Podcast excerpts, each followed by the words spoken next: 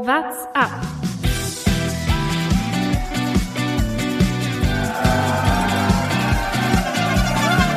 Alle rüber, Jatta, alle, alle rüber! Der Radsport-Podcast.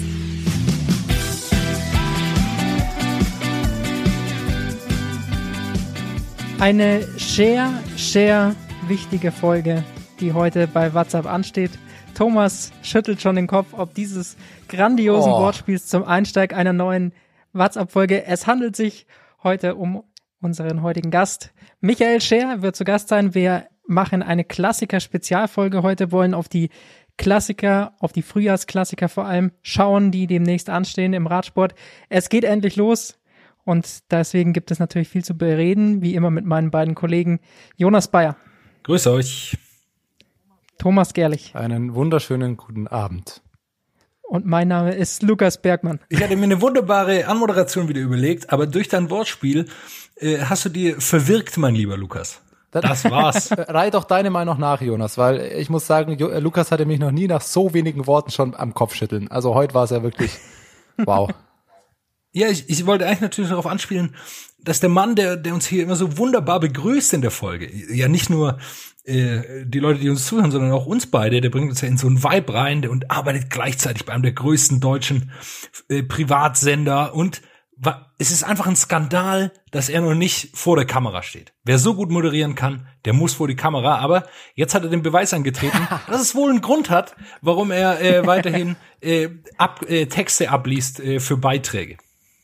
Ja, Ja, so ist sagen. es. Aber man kann an der Stelle ja mal verraten, ich glaube, wir hatten selten eine so rege Diskussion in der WhatsApp-Gruppe ob des Folgentitels. Da waren ein paar gute Vorschläge dabei. Also, Aber, aber Scherzmännchen ist schon ein kleiner Hinweis auf das, auf das Interview. So viel kann man schon mal vorwegnehmen. ja, ich, fand Bike-Sharing auch ganz gut. Ja, wir haben so viele, so viele äh, coole Titelideen gehabt und Lukas hat einfach mit der schlechtesten angefangen, Ja, die, Wahnsinn. die ich gehört habe. Also auch ganz erstaunlich. Dann lasst uns inhaltlich werden. Das, das Gag-Level, das ist schon mal gesettet, alles klar, jetzt weiß schon jeder, lustig wird's heute nicht, aber wir können ja vielleicht mit Inhalt irgendwie überzeugen. Na gut, es war ein Paradrennen. Dadurch Endlich. ist bei mir zumindest die Vorfreude extrem gestiegen auf diese Frühjahrssaison, die jetzt ansteht. Ähm, ja, so ein bisschen die Vorboten, würde ich sagen. Erstmal ging es mit dem ersten World Tour Rennen am Samstag los. Nee, Sonntag ging's los, ne? Mit der UAE Tour. Ähm, aber davor war noch ein anderes Rennen, über das wir kurz sprechen wollen. Äh, Tour de la Provence gehört nicht zur World Tour, aber war trotzdem hochkarätig besetzt und hat schon mal so ein bisschen Aufschluss auf das gegeben, was uns in den nächsten Wochen und auch bei den Rundfahrten erwarten kann. Denn es gab die ersten großen Zweikämpfe, zum Beispiel zwischen Egan Bernal und Julien Alaphilippe. Ja, das war krass. Das war die Etappe, wo sie den Mont Ventoux, Mont Ventoux raufgefahren sind. Ist ja an sich immer ein Highlight, egal welches Rennen das ist, wenn es auf den Berg rauf geht.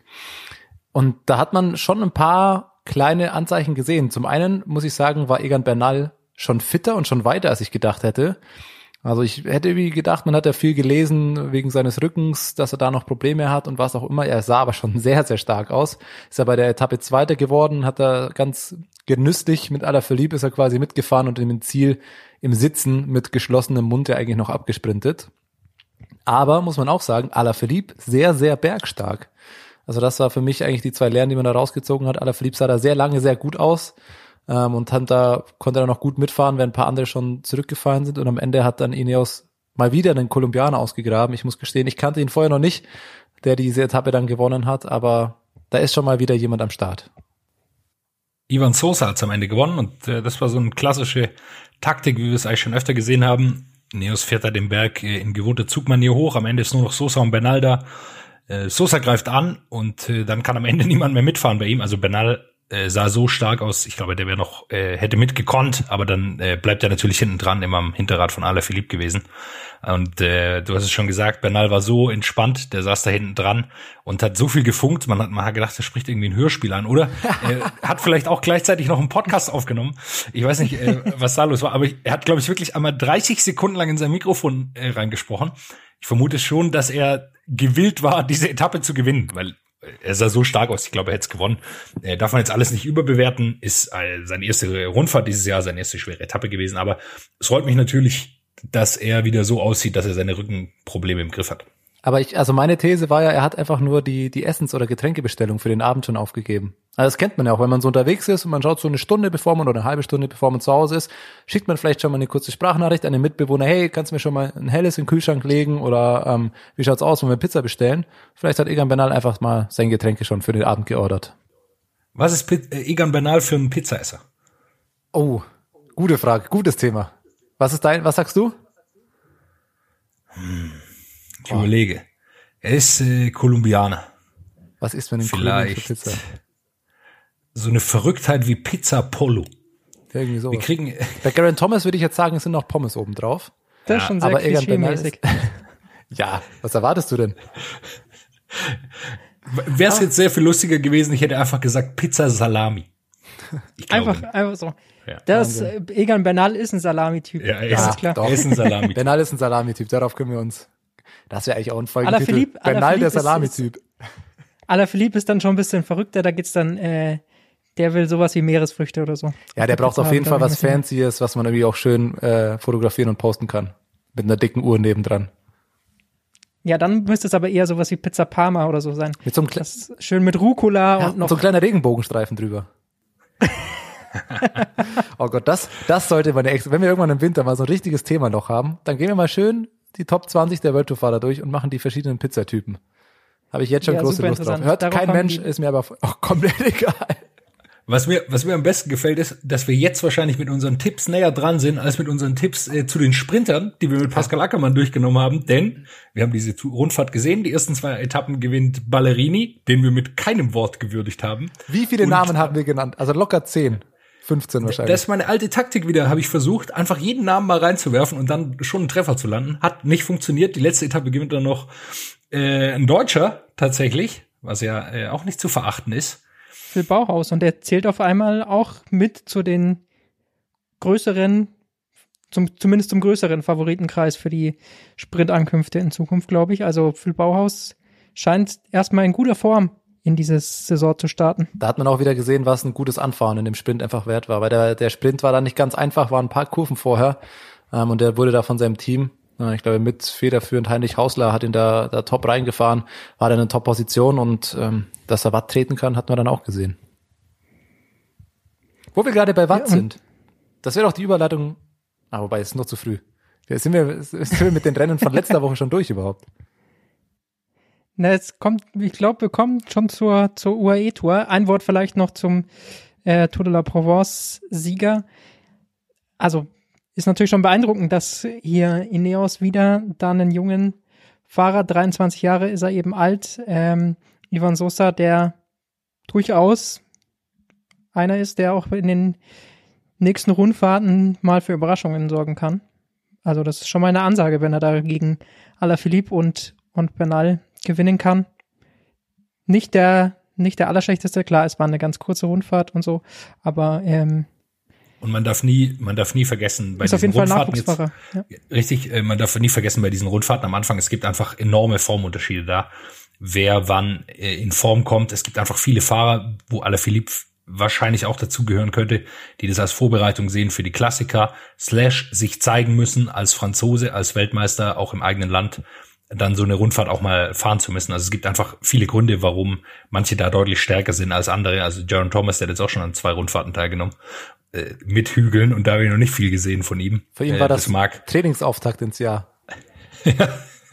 hat zum ersten Mal die, die Klickschuhe angezogen. Ich hab- habe heute gelesen, Pavel Sivakov ist im Wintertraining in zwei Monaten 6000 Kilometer gefahren. Ich glaube, bis, Gar äh, bis Garen Thomas die 6000 Kilometer hat, startet die Tour de France schon. Ohne Witz, das, ich glaube, dass äh, Gern Thomas irgendwann mal in die Tour reingestartet ist, ohne 10.000 Kilometer zu haben, oder? War da nicht mal was?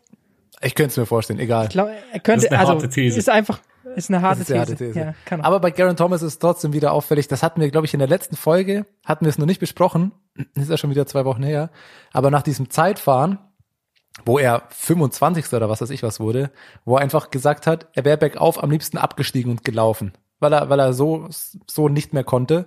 Und er meinte dann wahrscheinlich wäre das Laufen bergauf sogar noch, noch besser gewesen, also wäre er noch schneller gewesen als mit dem Rad. Er war kurz davor abzusteigen.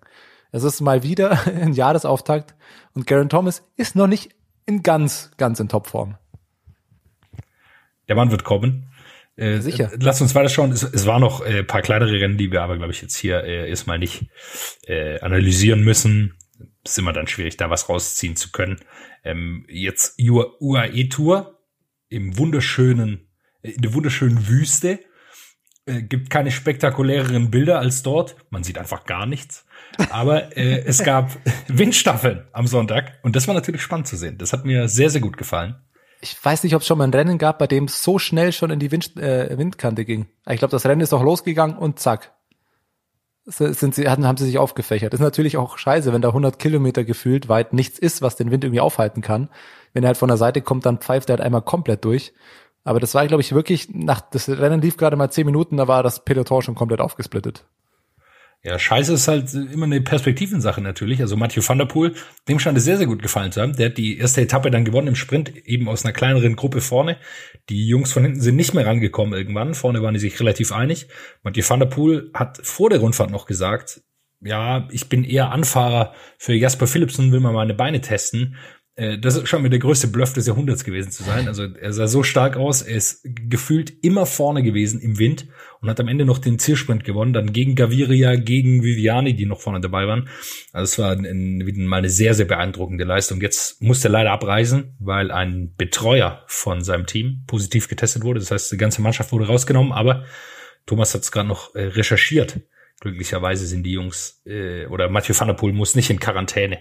Zumindest Van der Poel. Das heißt, Vom Rest des Teams weiß ich nicht, aber Van der Poel ja. hatte, ähm, habe ich zumindest gerade noch auf Twitter gelesen, ist jetzt keine hundertprozentig verifizierte Info, muss ich zugeben, aber es scheint, dass Poel sich nicht in Isolation begeben muss, weil er keinen direkten Kontakt hatte.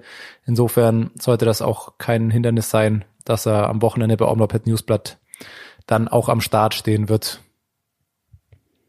Zu dieser ersten Etappe muss man dann noch sagen, es hat schon dadurch einige Vorentscheidungen im Gesamtklassement gegeben für die UAE-Tour. Klar, die ist jetzt noch nicht das äh, absolut Gelbe von Ei, auf das sich die Fahrer im ganzen Jahr konzentrieren, aber zumindest für das Team UAE und Tadej Pogacar ist es natürlich wichtig, weil es ist ihr Heimrennen von dem, von dem Team und dann muss man natürlich sagen, Pogacar soll das Ding auch gewinnen für sie. Das, das will der Sponsor. Der war vorne mit dabei, für dieses glücklich gelaufen.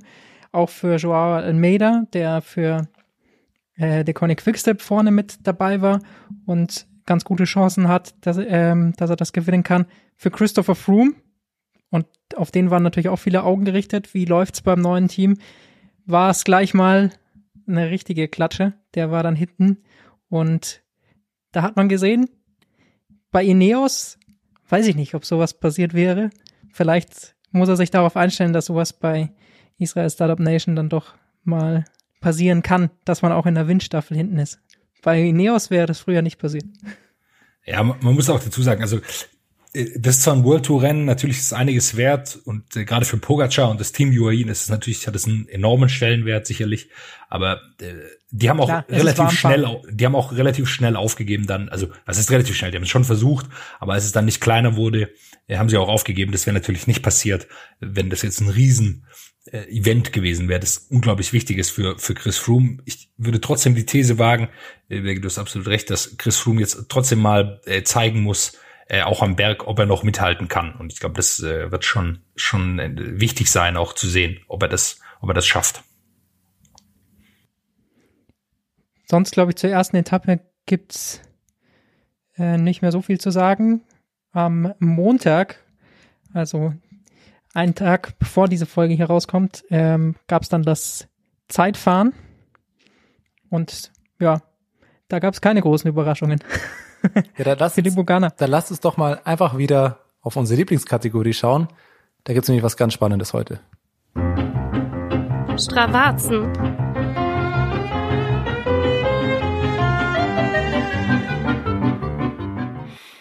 Im Endeffekt ist es ganz einfach gesagt, hört euch die Stravazen der letzten Folge nochmal an, genau dasselbe nochmal. Filippo Ganna tritt irre hohe Werte, keiner kommt ran und im Zeitfahren gewinnt er einfach mit sehr, sehr viel Vorsprung eigentlich auch schon wieder. Was mich dann mehr zur These führt, zur Stravazen-These heute, Filippo Ganna wird in diesem Jahr kein Zeitfahren, bei dem er am Start steht, nicht als erster beenden. Er wird jedes Zeitfahren gewinnen. Gibt's Gegenargumente? also ich wüsste nicht, woher ich äh, Gegenargumente ziehen könnte. Vielleicht gibt es ein Bergzeitfahren irgendwo. Dann. Das habe ich, das habe ich mir auch auch gedacht, gehen, aber selbst dann bin ich mir nicht sicher, ob Gunner nicht relativ, also er hat heute auf Pogacar Ja. schon wieder 21 Sekunden rausgefahren, bei einem Zeitfahren, das weniger als 14 Minuten war. Ja, das hatte null Höhenmeter heute. Aber wenn ich mir überlege, wie Gunner letztes Jahr teilweise auch ähm, an den Bergen gefahren ist, wo er sich den Etappensieg dann auch noch geholt hat, also ich würde ihn auch bei den Bergen nicht ganz abschreiben, wobei man zu, dazu sagen muss, klar, 15 Kilo Unterschied, die zwischen ihm und Pogacar zum Beispiel sind, die sollten sich bei einem längeren Anstieg dann doch bemerkbar machen. Aber was der auf der Ebene drückt, ist einfach ist unfassbar. Ja, da ist er nicht aufzuhalten, der junge Mann, äh, der da dann doch so stark zu sein scheint, dass es, ähm, ja, also da, da gegen den ist kein Kraut gewachsen. Also so, wenn es eben ist, sowieso nicht und selbst wenn es äh, mit Bergen ist, äh, hängt es sehr, sehr stark. Muss schon ein sehr langer Berg sein, weil er dann doch so viel Kraft hat, dass wir, wir haben es beim Giro auch gesehen, er hat ja eben nicht nur flache Zeitfahren gewonnen, sondern ging es auch bergauf und da hat er so viel Kraft, dass er auch, er kann über so viel drüber drücken einfach. Das äh, ist schon richtig, richtig stark. Joao Almeida ist noch ein sehr, sehr gutes Zeitfahren gefahren und äh, Daniel Felipe Martinez hat ebenfalls gut abgeschnitten. Also Max Walscheid auch. Also dem kam das Ja. Höhenprofil natürlich sehr. Der war ähm, auf Platz 6, Ja, ja. genau. Ne, siebter ist er geworden. Schau, Almeida war sechster. Oder siebter, Aber, ja. aber Walscheid hat da auch, klar, das äh, muss man fairerweise dazu sagen, der wäre wahrscheinlich nicht so weit vorne, wenn es da hügeliger gewesen wäre. Aber da hat er die PS auf die Straße gebracht, wie man das wahrscheinlich im Motorsport sagen würde. Ähm, und das war, war auch ein gutes, gutes Zeitfahren von ihm. Ansonsten waren da noch auch ein paar Überraschungskandidaten dabei oder noch ein paar Namen. Tadej Pogacar, tatsächlich sogar nur der zweitstärkste seines Teams. Auf Platz drei dann Mikkel Bjerg äh, ins Ziel gefahren, dänischer Fahrer. Kennen dann wahrscheinlich auch die meisten dreifacher ähm, U23-Zeitfahr-Weltmeister. Also von dem auch ein starkes Zeitfahren, den kann man ab diesem Jahr oder den nächsten Jahr bestimmt auch bei Zeitfahren immer mal auf dem Schirm haben. Euer Tipp, wie viel da ist Chris Froome geworden? Ehemalig Ach krass, habe ich gar nicht nachgeschaut. einer der besten Zeitfahrer der Welt. Platz 70. Nee, ist, oh, so krass? Nee. Also Top 50 glaube ich schon. Aber warte, nee, also 32. Platz 83, Boah. eine Minute 36 auf Filippo Ganna, drei Sekunden schneller als Pascal Ackermann. Also da kann ich, weiß ich nicht, was Chris Froome äh, gemacht hat, ob der da Vollgas gegeben hat oder ob er sich jetzt einfach für die Bergetappen da noch was aufheben will und hat gesagt, die Gesamtklassement ist, ist eh egal, aber Pascal Ackermann wird hier sicherlich nicht Vollgas gegeben haben. Ich hoffe für Chris Froome, dass er es ausrollen hat lassen und sich gedacht Ja. hat, was soll's. Ich habe jetzt eh sieben Minuten Rückstand oder was er hat. Naja, alles andere wäre ja kaum, wäre kaum zu akzeptieren. Oder es steckt am Ende, also ich war ja die letzten Wochen auch ähm, im Froome-Bashing relativ weit vorne mit dabei, was ja gar nichts Persönliches ist. Äh, es könnte aber am Ende natürlich auch einfach der der Bluff, und dann kommt der wirkliche Bluff des äh, Jahrhunderts, dass er einfach bis zur Tour einfach sich so schlecht verkauft, einfach nur sein Licht unter gar nicht, gar nicht vorzeigen lässt und auf einmal steht er in der Tour und sagt, hey, ich habe euch übrigens ein halbes Jahr lang verarscht. Und den hat dann keiner auf der Rechnung. Und dann ist es der große, der große Froome-Streich. Aber dafür hat ihn Israel, glaube ich, nicht geholt, Ja. dass er nur bei der Tour abliefert. Ja, sieben Millionen bezahlen und dann nur Scheißergebnisse bekommen bis Tour de France. Äh, okay, wenn er dann die Tour gewinnt, dann ist es alles egal, aber ja, äh, da sollte er schon noch mal ein, zwei Ergebnisse liefern. Das hat einfach auch damit zu tun am Ende des Tages, dass es natürlich auch Teammotivation bedeutet. Also man macht einfach, glaube ich, weniger gern Helferdienste für einen Mann, wo man denkt, ja, keine Ahnung, wird er jetzt hier 40. oder was ist sein Ziel? Sondern natürlich äh, wollen die Leute für einen fahren, der da auch gewinnen kann. Michael Woods, das, der hat eine jetzt von diesen kleineren Rundfahrten äh, sehr, sehr gut abgeschnitten, war, glaube ich, ein sehr, sehr guter Transfer für Israel, Startup Nation und der, dem sein Interesse für einen mittelmäßigen Gesamtklassementfahrer zu fahren, ist sicherlich auch gering. Ja, es, also wie gesagt, es ist alles jetzt erst das erste World Tour Rennen. Es ist der Anfang der Saison. Man muss immer abwarten, wie sich die Form entwickelt. Aber es ist zumindest, ja, bisschen schon mal zum Nachdenken regt es an, dass Christopher Froome hier doch sehr schwach in die ersten beiden Etappen gestartet ist. Und da muss man, glaube ich, trotzdem ein bisschen drauf, drauf gucken, was der macht. Dann lass uns weiter schauen. Die ersten Klassiker stehen an. Es geht richtig los. Am Sonntag bereits äh, geht's los. Omlottet Newsblatt. Äh, so, das ist das Starting Weekend, wie man so schön sagt in der Klassiker-Saison. Ist schon ein sehr, sehr großes Rennen, ein bisschen kleineres Rennen, was am Sonntag dann stattfindet. So rum ist es. Omlottet Newsblatt am Samstag und äh, Kone Brüssel Kone am Sonntag. Äh, das äh, sind die zwei ersten Klassiker, die stattfinden werden. Zwei sehr, sehr spannende Rennen und nächste Woche am 6.3. Strade Bianca der Männer und der Frauen. Freue ich mich schon sehr drauf. Strade Bianca, eines der absoluten Highlights, glaube ich. Äh, und darüber werden wir gleich sprechen mit unserem Gast, den Bergi ja schon quasi angekündigt hat mit seiner Anmoderation. Wir schauen auf die Klassiker, aber man muss vielleicht eins noch vorwegnehmen. Uns ist nämlich nach dem Interview aufgefallen. Kleiner Tipp an der Stelle, am besten auf, bei den ersten Klassikern einfach mal Geld auf Jakob Fuglsang setzen. Er, er wird wahrscheinlich gewinnen. Wir haben es ja vorhin schon erzählt, dass der einzige Name gefühlt, den wir bei der Sprinter-Vorschau nicht genannt haben, dann direkt mal ähm, eine Etappe gewonnen hat. Wir haben Jakob Fuglsang einfach vergessen. Jetzt kommt erst die große Klassiker-Vorschau und anscheinend hat äh, ist niemandem aufgefallen, dass Jakob Fuglsang ja auch doch gar nicht so schlechte Karten hat in dieser Saison, meinen Klassiker vor allem, zu gewinnen. Vor, vor allem, wenn man seinen Aussagen äh, Glauben schenkt. Er hat gesagt, er, ihm ist dieses Jahr egal, was bei den großen Rundfahrten passiert. Ähm, er will unbedingt eine Etappe bei der Tour gewinnen, das ist klar, aber er will jetzt nicht ein weiteres Top-10-Ergebnis im Gesamtklassement irgendwo holen. Das hat er schon oft genug bewiesen. Und jetzt ist sein Ziel, bei der Tour de France eine Etappe zu holen und eben die Frühjahrsklassiker. Darauf hat er sich sehr konzentriert. Und wenn Vogelsang sagt, er konzentriert sich auf die Frühjahrsklassiker, dann ist er ein ganz, ganz heißer Kandidat, weil dass er Klassiker fahren kann, das hat er in den letzten Jahren oft genug bewiesen.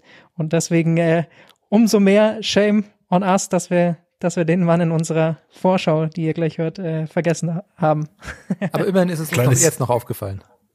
Kleine Service-Moderation noch für alle, die denken, hä, was ist jetzt hier los? Die sprechen schon über ein Interview. Äh, wir führen natürlich die Interviews dann, wenn es unseren äh, Gästen am besten reinpasst in ihren Tagesplan. Die haben natürlich meistens mehrere Aufgaben als wir Medienheinis, die dann doch relativ frei eigentlich meistens in ihrer Tagesgestaltung sind. Und wir zeichnen Deshalb, unser Vorgespräch meistens zu unchristlichen Zeiten auf, das muss man auch dazu sagen. Richtig. Und äh, deshalb haben wir das Interview heute Morgen schon geführt mit äh, Michi Scher, der da uns wunderbare Einblicke geben konnte. Aber bevor wir äh, zum Interview, zum heutigen Interview kommen, vielleicht noch ein kurzes Dankeschön. Ähm, wir hatten ja vergangene Woche, äh, vergangene Folge, eine Sonderfolge eingeschoben zwischen unsere Vorschauen ähm, zum Thema Doping mit Jörg Winterfeld. Und da kam sehr, sehr viel Feedback dazu, sehr, sehr viel positives Feedback, hat uns äh, sehr gefreut und ähm, hat uns da bestätigt, indem dass wir äh, gesagt haben, wir schieben das da ein, hat äh, sehr, sehr viele interessiert scheinbar und das äh, hat uns hat uns sehr gefreut. Deswegen an der Stelle Dankeschön, wie immer, wenn ihr Feedback habt, schreibt uns immer gerne auf auf Twitter oder Instagram, ähm, dann wissen wir auch, ob ob das äh, euch gefällt, was wir hier von uns geben. Aber jetzt äh, zu Michael Scher. Heute ist es soweit. WhatsApp schaut zum ersten Mal über die Grenzen Deutschlands, des deutschen Radsports hinaus und es geht Richtung Süden. Es geht in die Schweiz, in die malerische Landschaften des alpinen äh, Schweizer Landes. Heutiger Interviewgast Michael Scher. Äh, Michi, erstmal schön, dass du da bist. Ähm, schön, dass du Zeit genommen hast. Wenn man jetzt an die Schweiz denkt, wo genau lebst du eigentlich? Wo hältst du dich auf? Äh, wie kannst du das für Deutsche am besten mal erklären, dass man dich grob einordnen kann da unten? Ja, hallo zusammen. Ich wohne in Luzern, also in Nottwil. Das ist in der Nähe von Luzern am Sempacher See. Das ist, äh, ja, ich denke, Luzern ist ein bisschen eine Touristenstadt. Die kennt man ein bisschen. Und da bin ich nicht weit, vielleicht 15 Kilometer davon entfernt. Jetzt nimm mal deutsche Radsportler mit. Man denkt an Schweiz natürlich sehr schnell an blühende Landschaften, die schönsten Berge, die schönsten Pässe. Was ist der schönste Ort in der Schweiz, um Rad zu fahren? Was ist dein Lieblingspass? Wo fährst du immer? Ja, von mir zu Hause gibt's eine schöne Runde, eine, eine Fünf-Stunden-Runde, da macht man den Glaubenberg und Glaubenbielen. Sind, äh, der eine heißt auch Panorama Straße, weil wirklich ein schönes Panorama da hoch ist. Ist ein bisschen steil, über zehn Prozent, aber ist einfach so ein bisschen in den Voralpen und ja, das ist eigentlich meine, meine beliebteste Runde hier. Du hast äh, gerade im Vorgespräch schon gesagt, äh, du fährst nachher trainieren mit einem Kollegen. Mit wem trainierst du am häufigsten zusammen? Oft mit Matthias Frank, der wohnt im selben Dorf. Jetzt sind wir auch wieder Teamkollegen. Wir waren sogar Schulkollegen. Wir sind selber Jahrgang, sind beide in derselben Region aufgewachsen. Äh, viele Jahre ist er im Baselbiet gewohnt, kam jetzt wieder zurück. Und ja, wir trainieren eigentlich, wenn es geht, oft zusammen. Das Problem ist einfach, er fährt oft die, die Rundfahrten und ich bin mehr ein bisschen Klassiker-Spezialist und dann überschneidet sich's nicht so oft, dass wir zusammen trainieren können, aber wenn wir, wenn wir da sind, fahren wir eigentlich zusammen. Du bist jetzt unser erster internationaler Gast, äh, auch wenn man natürlich sagen muss, äh, ich habe jetzt schon sehr viele Folgen aus, Fre äh, aus, Freiburg aufgenommen. Das heißt, ich war wahrscheinlich näher an dir dran als an den deutschen Profis, die wir bisher interviewt haben.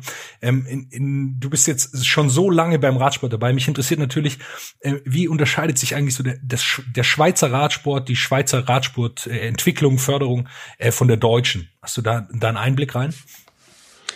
Ja, bei uns ist schon ein bisschen individueller, würde ich sagen. Ich kenne den Deutsch, der, der deutsche Radsportschule ein bisschen von, von Boogie, von Markus Burkhardt, mit den Sportschulen. Das haben wir eigentlich nicht so. Also als ich zur Schule ging, da gab es keine, keine Sportschule neben der, neben der Schule. Jetzt kommt das ein bisschen auf langsam hier in der Schweiz, aber ich denke schon, es ist viel kleiner, viel äh, weniger professionell aufgestellt. Die Jungen, ja, ist oft so ein, ein, ein Förderer, ein Vater oder ein, ein, ein Trainer aus einem Club der da die Jungen richtig fordert. Und wir haben auch nicht so eine große Tiefe. Wir haben wirklich nicht sehr viele Athleten. Die Felder werden immer kleiner. Aber ja, jetzt sehen wir mit, mit Mark Hirschi kommt wieder ein richtig guter Fahrer. Ich denke, Qualität haben wir schon. Und wie war es bei dir? Also jetzt sagst du, okay, da steht meistens ein Vater dahinter. Äh, war es bei dir auch dein Vater, der dich da, der dich da gefördert hat oder über einen Verein? Ja, nein, es war auch mein Vater, der hatte ein Fahrradgeschäft, der war selbst Radprofi in den 70er Jahren und dann, ja, gingen wir halt Radfahren zusammen. Und nach all den Jahren, ja, irgendwann hat's mich auch gepackt und bin dann dabei geblieben. Jetzt hat Jonas schon gesagt, du bist eine ganz schöne Weile auch schon in der, in der World Tour unterwegs. Du hast auch schon gesagt, du bist ja mehr der Klassikerfahrer. Genau darum soll es heute gehen. Wir wollen auf die Klassikersaison vorausschauen ähm, mit dir. Du bist ja, um dich auch kurz vorzustellen, bist dieses Jahr zum Team ähm, Arge Dessert gewechselt. Wenn man bei dir nachschaut, fand ich eine Statistik oder eine Zahl ganz interessant. Weiß nicht, ob du das wusstest. Du hast nach Tony Martin den längsten Tour de France Starts in Serie Streak in der World Tour, zusammen mit Richie Port und Bauke Mollema. Seit 2011 bist du bei jeder Tour de France am Start. Wusstest du das überhaupt? Nein. Dass keiner außer Tony Martin länger ist? Diese Statistik habe ich noch nie gesehen. Ich habe eine andere gesehen, dass ich in den 2010er Jahren irgendwie im zweit- oder drittmeisten Kilometer gefahren bin von allen Radprofis. Aber diese mit der Tour de France, das habe ich nicht gesehen.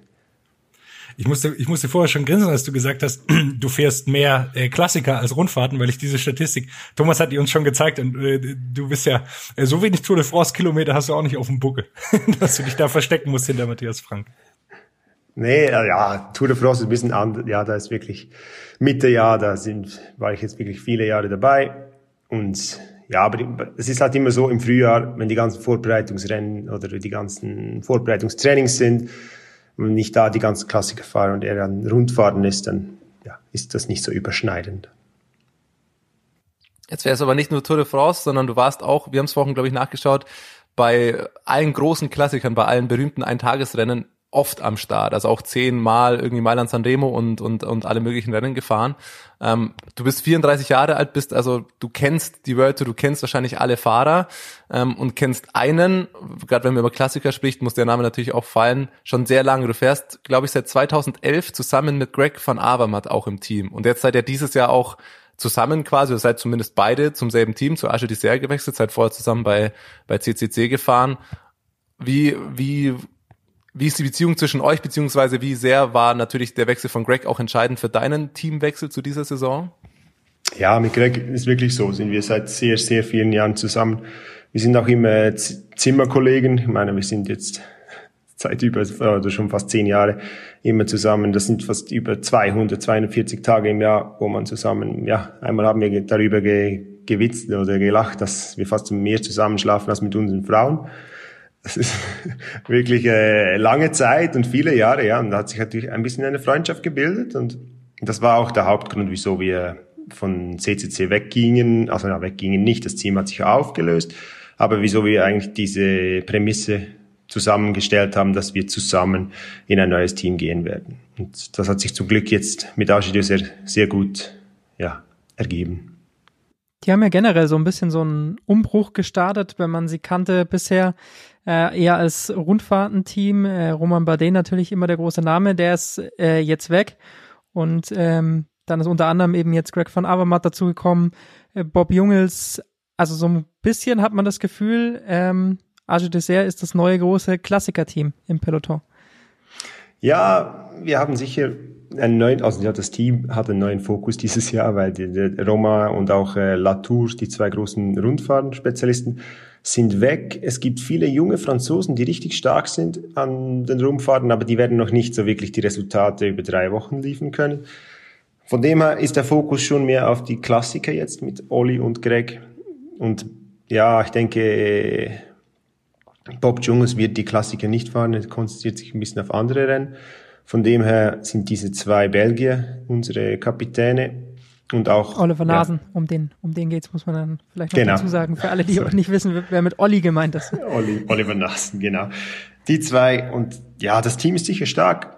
Nur so mit, mit Quickstep ist immer noch ein bisschen schwer zu vergleichen und jetzt mit, mit Mathieu, Van der Poel und Van Aert, die zwei Überflieger, wird das auch nicht so einfach für uns, weil Greg hat eigentlich die Klassiker schon die meisten gewonnen, bis auf seine heißgeliebte Flandern-Rundfahrt. Aber die anderen hat er eigentlich schon gewonnen. Aber das zu wiederholen ist sicher unser großes Ziel, aber ist nicht so einfach, weil im Moment ist es ein bisschen die Ära wie vor, als ich begonnen habe mit Bohnen und, und Cancellara, die zwei haben das dominiert und jetzt, ja, ich, ich hoffe nicht darauf, aber es sieht ein bisschen so aus, dass die zwei wirklich stark sein werden. Man hört schon so ein bisschen raus. Also im Endeffekt ist äh, dein großes Ziel dann auch äh, für Greg van Avermaet zu fahren bei den Klassikern. Man kennt es ja von als jemand, der natürlich mit der Tour de France aufgewachsen ist, da ist immer viel von Helfern ähm, die Rede bei Klassikern. Wenn man am Ende des Rennens einschaltet, ähm, schaltet, dann ist, sieht das alles immer mehr so nach Einzelkampf vorne aus. Aber ähm, das ist deswegen natürlich mal interessant, mit einem zu sprechen, der dann eben auch beim Klassiker als in der Helferrolle eben mit angedacht ist. Was kannst du bei Klassikern leisten, um ähm, Greg van Avermaet da in, in Position zu bringen? Was ist genau dein Job? Ja, das ist ein guter Punkt, der du bringst, weil in Klassikern sieht das wirklich mehr nach einer One-Man-Show aus. Das ist aber nicht so. In Klassikern ist auch die, die Helferarbeit genau gleich gefragt. Ich denke, die ersten 100, 150 Kilometer, die sieht man oft nicht so im Fernsehen oder auch da ist sehr viel über die Position, ein bisschen ruhig bleiben, ein bisschen richtigen Moves machen und dann die ganzen, ja, die ersten Sektoren sind auch wichtig, um da die Energie zu sparen, auch nicht zu viel Stress zu machen, um nicht so viel mentale Energie zu verlieren. Und dann kommt es natürlich schon darauf an, dass im Finale, also wenn es wirklich losgeht, sind da schon wirklich die ersten, die besten 10, 15 Mann in einer Gruppe vorne weg. Aber man hat das mal gesehen mit Cancellara, also einen Platten hatten, E3 vor vielen Jahren, da hatte jeden Gruppe einer gehabt, einen Teamkollegen. Und das ist eigentlich auch ein bisschen so ein Hintergedanke des Helfers in der Klassik. Also jede Gruppe ist einer. Also wenn etwas mal passiert, dann kannst du zusammen wieder nach vorne fahren. Und ja, ein Klassiker kann wirklich jeden Moment etwas passieren. Von dem her ist, ist ja das Team auch immer gefragt. Du hast jetzt die zwei großen äh, Dominatoren äh, von deiner Anfangszeit angesprochen, also äh, Bonen Cancellara. Äh, wer, wer sich da noch nicht auskennt, der kann sich mal ein paar schöne YouTube-Clips anschauen, wie die sich da äh, gebettelt haben. Ich, ich würde doch mal das Argument machen wollen, dass es damals äh, eine ganz andere Zeit war bei den Klassikern. Es war, gab schon noch so ein Wissen, das du ja jetzt auch hast, weil du quasi jeden Kopfsteinpflaster-Klassiker so oft gefahren bist, dass du die ganzen Kurven kennst, du kennst alle Pavé-Stücke. Früher würde ich sagen, ist war das äh, vor allem an Erfahrung geknüpft, dass man das alles kennt oder in Belgien wohnen, wie es ja äh, Greg von Aumer, der kennt da ja wahrscheinlich schon aus seiner Kindheit alles. Äh, jetzt kann man sich sowas ja viel mehr anschauen, also auf, auf äh, YouTube äh, sich das mal an, ansehen, auf Google Maps sich äh, da durchfliegen durch die, die Stücke, wann man wo vorne zu sein hat. Also das Gefühl, da haben sich die Klassiker dann doch verändert, weil jetzt jeder dieses äh, Wissen haben kann, äh, wo es drauf ankommt, an welcher Stelle.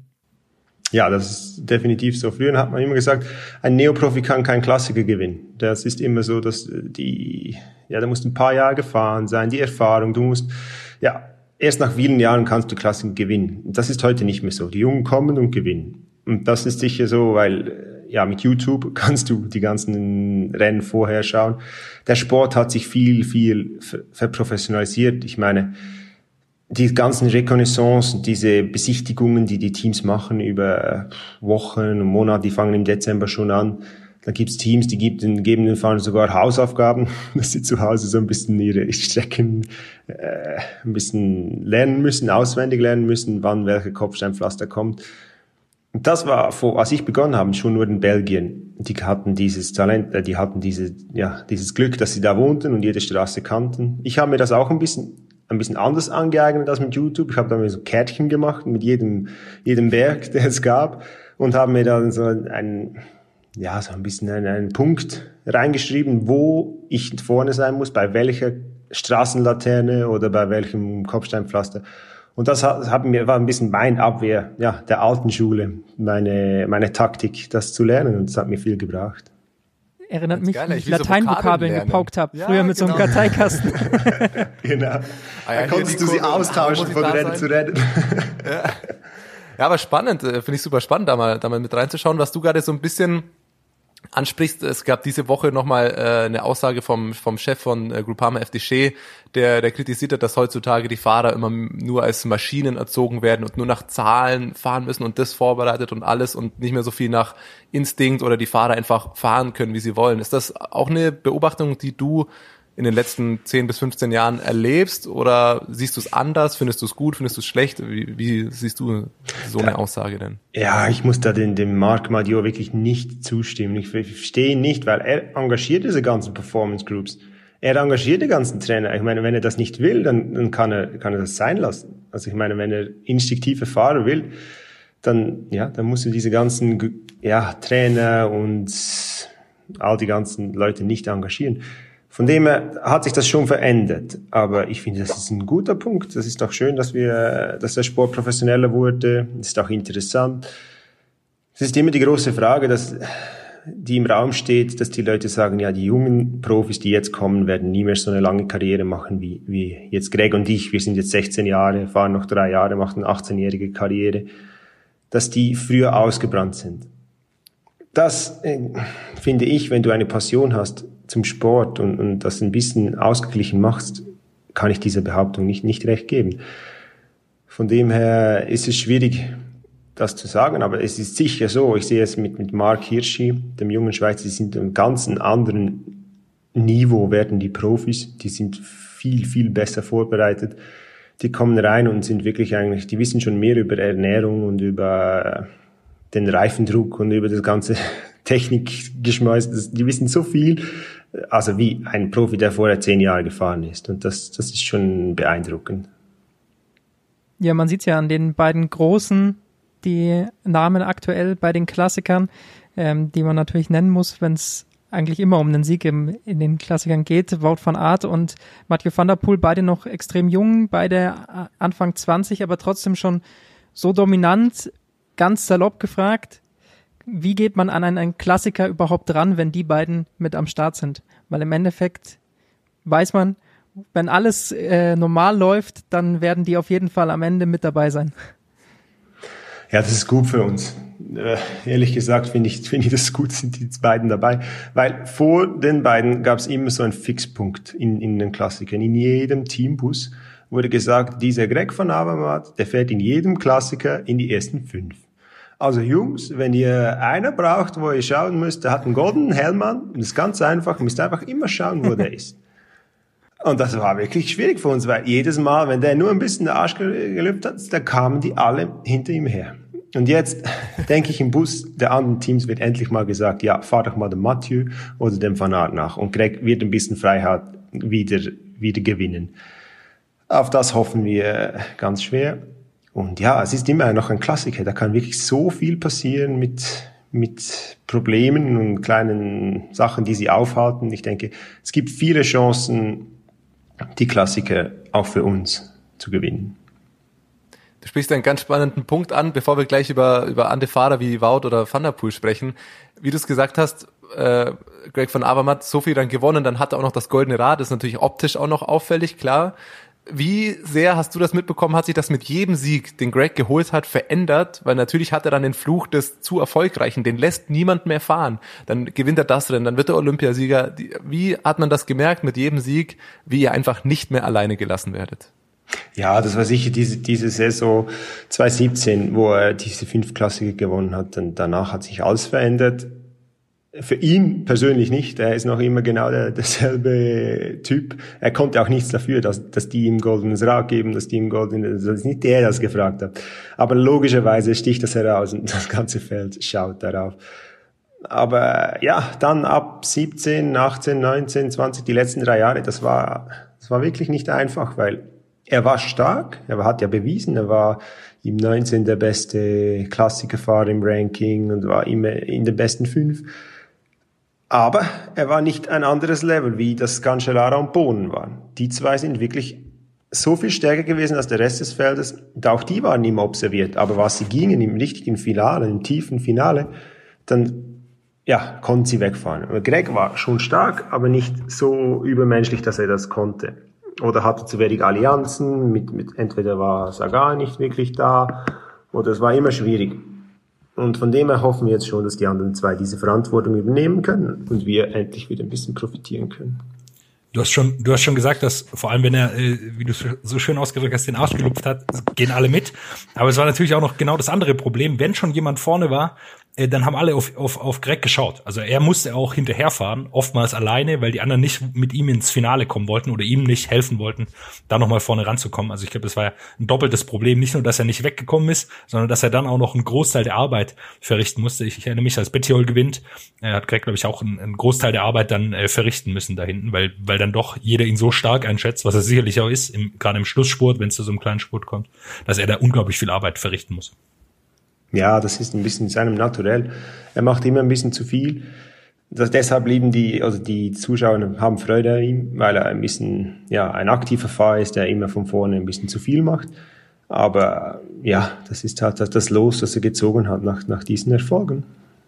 Jetzt hast du schon gesagt, früher war es so, in den Teambussen wurde gesagt, schaut auf den mit dem goldenen Rad. Jetzt haben wir dieses Jahr die zwei Fahrer, wir haben, haben sie jetzt schon ein paar Mal genannt, Wout von Art und Mathieu van der Poel.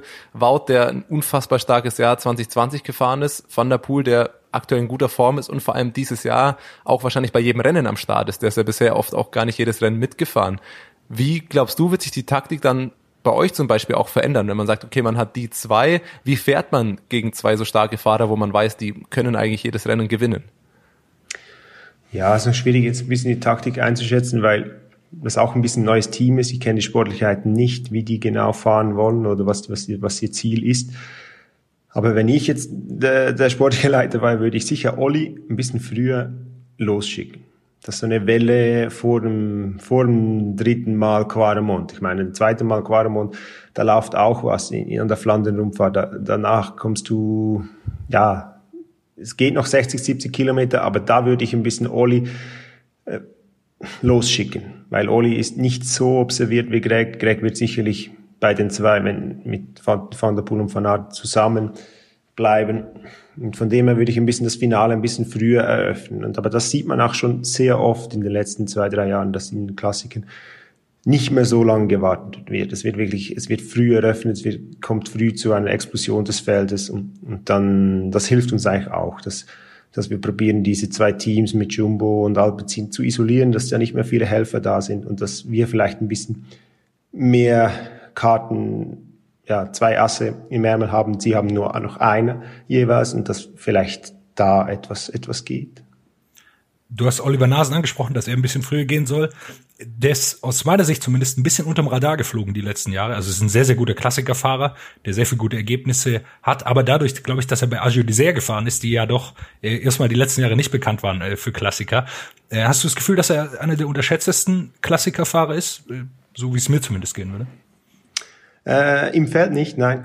Im Feld ist Olli einer der Fahrer, der ja sehr viel Respekt hat und sehr auch einer der, der, der Top, Top 5, Top 10 ist, der observiert wird. Olli ist auch einer von denen, wenn er den Arsch schlupft, dass, dass die anderen gehen. Nein, also Olli ist wirklich äh, im Feld äh, sehr, sehr, sehr äh, ein geachteter Mann. Ich würde mal so ein bisschen vorausblicken auf dieses Jahr, auch weil es natürlich eine besondere Situation ist. Wir hatten es im vergangenen Jahr mit der Corona-Pandemie, dass die Klassiker alle so ein bisschen ähm, nach hinten verschoben wurden. Es waren dann keine Frühjahrsklassiker mehr, sondern es waren dann die äh, wirkliche Herbstklassiker alle. Dieses Jahr ist es, ähm, wenn man jetzt auf den März und den April wieder guckt, äh, ganz anders. Da ist wirklich jedes Wochenende ähm, ein neuer Klassiker in der, in der World Tour. Es geht jetzt mit Newsblood los, dann kommt am 6.3. Strade, dann ähm, Mailand Sanremo, Flandern-Rundfahrt, Paris-Roubaix. Also es geht jetzt wirklich Schlag auf Schlag die nächsten zwei Monate. Wie ist es in der Corona-Pandemie anders als, als sonst? Ähm, ist man da irgendwie, muss man da vorsichtiger sein, dadurch, dass man da halt dann doch irgendwie jede Woche rumreisen muss zu den Klassikern? Wie ändert sich da so die Situation für euch? Wisst ihr schon, was da auf euch zukommt? Ja, es wird wirklich mit, mit Belgien ist im Moment äh, sehr tricky, da rein, reinzureisen. Hat mich am Freitag der, der Typ, der unsere Flie Flüge macht, angerufen, dass ja, die Belgier wollen, dass wir einen Test machen, sechs Tage. Das machen die anderen zwar auch sechs Tage vor dem Start und dann drei Tage, ein PCR-Corona-Test. Und dann nach Belgien fliegen und dann am Abend vor dem Rennen wollen sie nochmal einen Test machen. Und ich habe jetzt gehört, gestern in UAE durften sie nicht mehr aufwärmen auf der Straße, nur auf dem Parkplatz. Es gibt schon rechte Restriktionen im Moment. Das ist, das macht das Ganze nicht einfacher. Aber sind wir ehrlich, sobald das Rennen gestartet ist, ist die Maske weg und dann wird gefahren, als, als, als wäre keine Corona-Pandemie. Von dem her, das Rennen selbst wird es nicht verändern. Nur die Zuschauer sind nicht da. Das ist schon anders, wenn du in den Quademont hochfährst und das hat keine, keine Leute. Das ist wirklich äh, unglaublich ruhig. Du hörst äh, ganz andere Sachen. Normalerweise kommst du da das dritte Mal hoch, da sind alle wirklich voll, voll, voll. Und die halt trinken ihre Bier und äh, ihre, ihre Würste.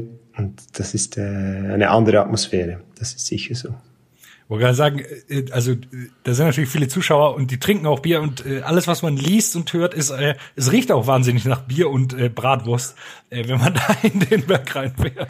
Also ich hatte einmal, eine meiner ersten Fladenrupfer, bin ich da hoch und ich hatte so einen Hungerast. Und die haben ihre Würste und ihr Bier. Und ich so, oh, echt jetzt? Ich, ich möchte auch eine Wurst. Also es war wirklich, war zu viel. Will man da nicht mal eine abgreifen? Also wird doch da bestimmt eine angeboten. Ich glaube, wenn du da sagst, hey, ich bin auch Bock, dann, also ich glaube schon, du bekommst eine. So ist es, glaube ich, nicht. Das ist schon so. Ich denke, die wären ein bisschen erstaunt gewesen. Aber trotzdem, wie geht's dir dabei, wenn, wenn ihr sagt, ja, ihr habt jetzt da so einen extrem harten äh, Frühling vor euch, äh, wo ihr jede Woche unterwegs seid. Wie geht's dir dabei mit den ganzen äh, Mutationen gerade?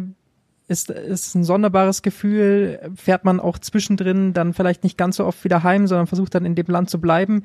Wie ändert sich da die Situation für einen selbst? Ja, das ist schon, dass wir dieses Jahr sind wir sehr oft mit dem Auto angereist, auch letztes Jahr, so ab August. Vorher sind wir viel geflogen und jetzt gehst du oft mit dem Auto, um ein bisschen die Risikos zu mindern. Für mich persönlich, meine Frau war jetzt die ganze Corona-Zeit schwanger und ja, ist auch gehört der Risikogruppe an.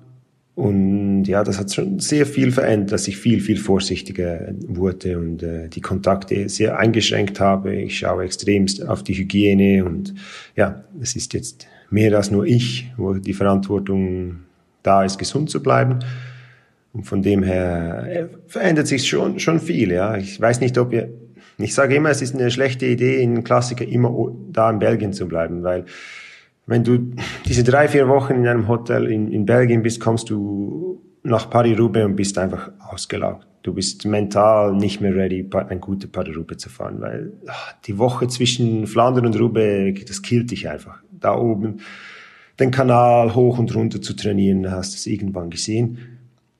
Und von dem her sage ich immer, die besten Paris-Roubaix sind wir gefahren, als uns das Team nach Hause geschickt hat. Dann nach Flandern Sonntagabend nach Hause und am Mittwoch, Donnerstag gehst du wieder hoch für, für, für Roubaix. Aber dieses Jahr, denke ich, ist das nicht möglich. Und ja, müssen wir halt vielleicht andere Alternativen finden, um uns glücklich zu halten. Vertrittst du die, die Aussage auch, dass man, äh, wenn man vier Wochen in Belgien war, äh, dass man es dann nicht mehr aushält äh, gegenüber Greg van Avermaet? Oder wohnt er gar nicht mehr in Belgien? Doch, der wohnt noch in Belgien. Äh, aber mit ihm vier Wochen auszuhalten, das ist eigentlich kein Problem für uns. Das haben wir schon so oft und so viele Trainingslager gemacht, dass das geht immer gut.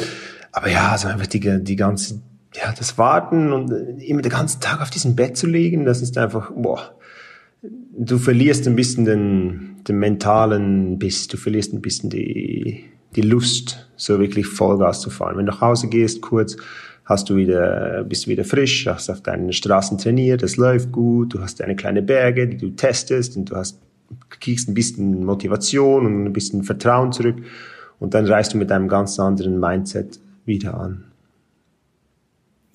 Dann lass uns doch ähm, auf die Fahrer nochmal äh, zu sprechen kommen. Äh, Van der Poel, Van Aert haben wir vorhin schon äh, mehrfach genannt. Ich glaube, man muss sie auch mehrfach nennen. Äh, was mich interessieren würde, wir, wir nennen die auch immer gerne in einem Atemzug. Also seien sie die exakt gleichen Fahrer. Hast du ein Gefühl dafür, wer in, in welcher Kategorie ein bisschen stärker oder ein bisschen schwächer ist? Oder sind die wirklich so ähnlich, äh, wie wir das vielleicht auch hier immer, immer wieder darstellen? Ich denke, die zwei sind wirklich sehr ähnlich. Da gebe ich euch, euch recht. Ich, für mich ist Mathieu noch ein bisschen der instinktivere Fahrer, wenn wir vorher das, das Thema angesprochen haben von den neumodischen Robotern, die da rumfahren. Mathieu ist für mich noch immer das ist einfach ein, ein unglaubliches Talent. Der, der macht das mit so viel Leichtigkeit. Und er hat auch so viel Freude am Fahrradfahren. Also ich bin, muss ehrlich sagen, bin auch ein bisschen Mathieu-Fan als, als, und fahre mit ihm mit. Ich meine, wie der auf dem Rad äh, Freude hat, ein bisschen Stein wegkickt, ein bisschen Bordstein hoch, hoch springt und so Zeugs. Das macht, macht Freude, in dem zuzuschauen. Der Fanat, der ist einfach ja unglaublich stark. Der kann alles. Ich meine, was in der Tour am Berg gezeigt hat, in Sprints.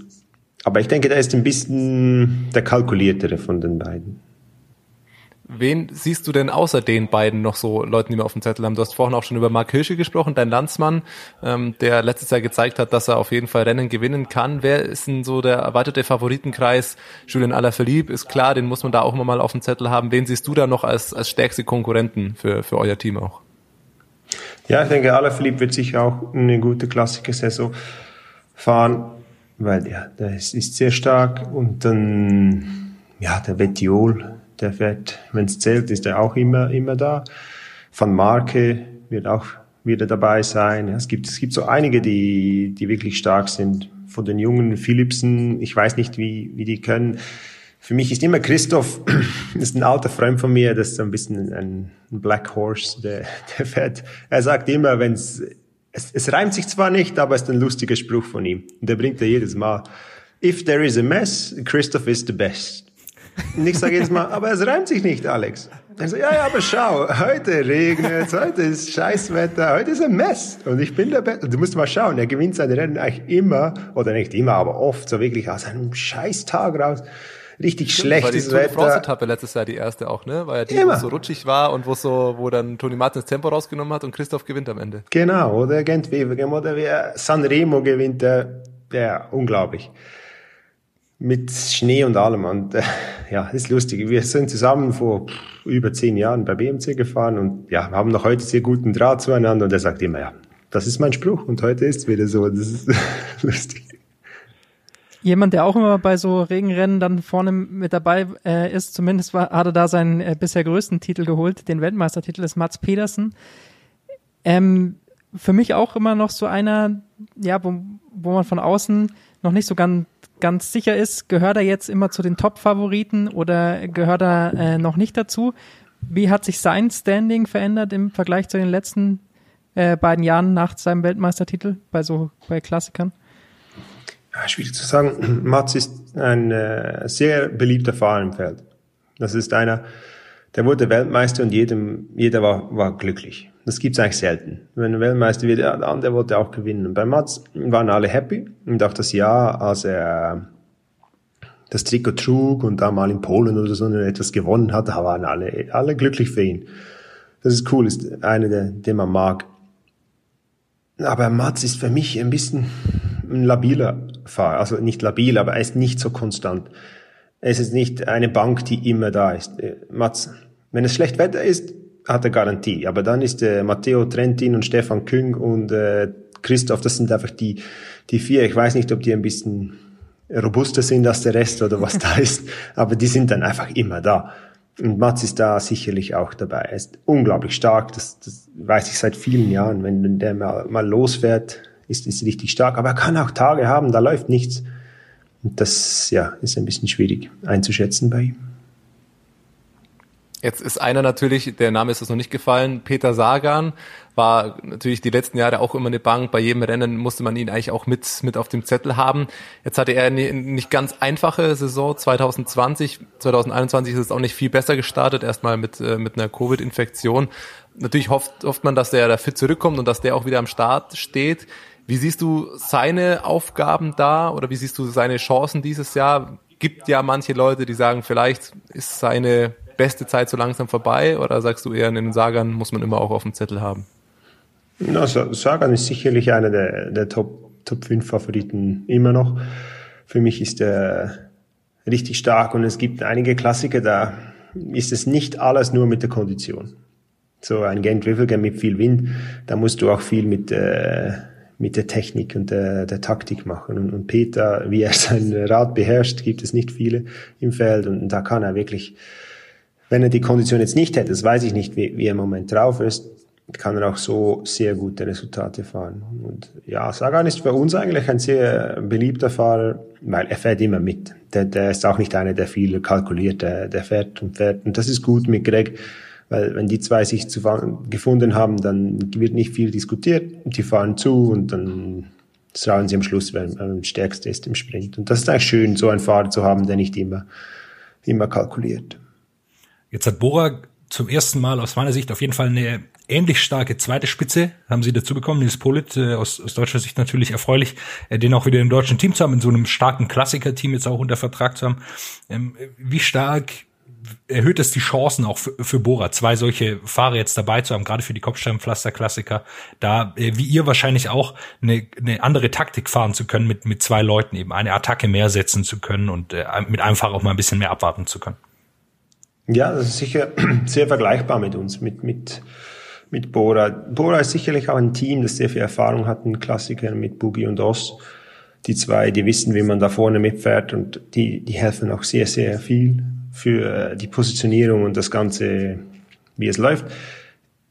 Ich denke, mit Nils äh, sind wir sehr ähnlich wie, wie bei uns, weil, wie ich vorher gesagt habe, im Finale, das sind es 10, 15 Mann, die vorne um den Sieg spielen oder fahren. Und wenn du da zu zweit bist, hast du sicher einen Riesenvorteil, weil bei uns war oft, die letzten Jahre war Greg da isoliert und dann war immer der Kritik des Teams, ja, aber wieso ist denn keiner dabei? Dann sage ich, ja, aber da sind 23 World Tour Teams am Start und das sind 15 Mann, das sind schon mal 6, 7, die haben gar keinen dabei. Und sind wir doch happy, wir haben Greg da vorne, weil der Rest, wir haben es einfach nicht drauf. Sorry, es war so. Und jetzt haben wir mit Olli und ja, mit Nils hat Bora dieselbe Situation zu zweit. Ich denke, das, das hilft viel. Wir haben jetzt viel über Fahrer gesprochen. Die Rennen bei den Klassikern sind ja irgendwie klar. Man weiß, es gibt die Monumente, es gibt diese berühmtesten Rennen. Jeder kennt äh, Paris-Roubaix, jeder kennt Mailand San Remo. Hast du auch ein so ein Eintagesrennen, wo du sagst, hey, das ist eigentlich voll unterschätzt oder eins, auf das du dich auch jedes Jahr wieder freust, abseits der ganz großen bekannten Rennen? Äh, das ist eine sehr schwierige Frage. Ich freue mich immer auf Paris-Roubaix. Das ist zwar kein kleines Rennen, aber das ist das, das Einzige, wo ich wirklich Spaß daran habe, weil ja, es ist ein bisschen anders als die, Flam die flämischen. Für meine Charakteristik als Fahrer ist äh, Roubaix besser zugeschnitten als die, die flämischen.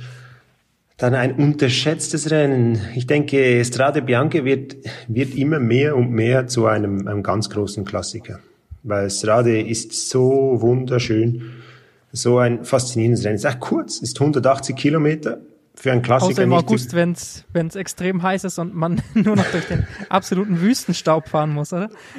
Ja, August bitte nie wieder, weil das war wirklich das erste und da, Mann, ich da wirklich dachte ich, ich, no, in meine Bremse, ich hatte irgendwie Luft in meiner in meiner Scheibenbremse und konnte nicht bremsen, aber das ging dann schon so halbwegs vorne. Aber dann war wirklich, dann bist du in den Autos und in diesen August-Editionen, wirklich, da war so viel Staub hinter den Autos, das war eigentlich lebensgefährlich, weil die haben uns ja gar nicht gesehen in den Autos. Du sahst keine, keine drei oder fünf Meter weit. Von dem her ist die, die März oder jetzt ja die März-Edition sicher die interessantere. Aber ich denke, es hat viel Potenzial auch für ein bisschen das, das Velotourismus, der aufkommt und die ganzen Grand Fondo, ein bisschen Gravel und so. Das, der neue Trend des Radfahrens, ich hm, denke, das kann auch ein bisschen ein, ein anderes, neues Zielpublikum zum Radsport bringen. Wir haben jetzt, ich glaube, wir sprechen jetzt hier äh, schon 40 Minuten und ein Name ist noch nicht gefallen. Äh, Quickstep. Äh, was sagt das eigentlich über Quickstep aus, dass wir 40 Minuten lang quasi über Klassiker sp äh, sprechen und Quickstep noch nicht genannt haben? Sind die dieses Jahr so viel schwächer als die Jahre davor? Nein, Quickstep ist jedes Jahr die dominierende Mannschaft. Das ist ein bisschen, als Mannschaft sind die so stark, die haben jedes Jahr neue Rekrutierungen, wo, ja, das Scouting funktioniert bei denen so extrem gut, dass die wieder vorne mitfahren werden. Wie viele Siege holt Alaphilippe im Weltmeistertrikot? Deine Einschätzung? Das ist, ich hoffe keinen, ich hoffe, wir gewinnen alles. So, bei Alaphilippe fand ich auch krass, wie stark der jetzt auch am Berg gefahren ist. Äh, letzte Woche bei den ersten Rennen wirkte da sehr, sehr fit, als Egan Bernal ähm, da noch mitgefahren ist. Klar, Bernal hatte den kurz vor 10 noch abgeschüttelt, aber Alaphilippe ist da dieses Jahr lange mit dran geblieben. Also da bin ich auch gespannt, was der dieses Jahr ähm, am Berg, Berg noch alles zeigen kann. Ja, wir haben sehr viel über, über Klassiker gesprochen. Ich habe auch noch so, so zwei andere Fragen.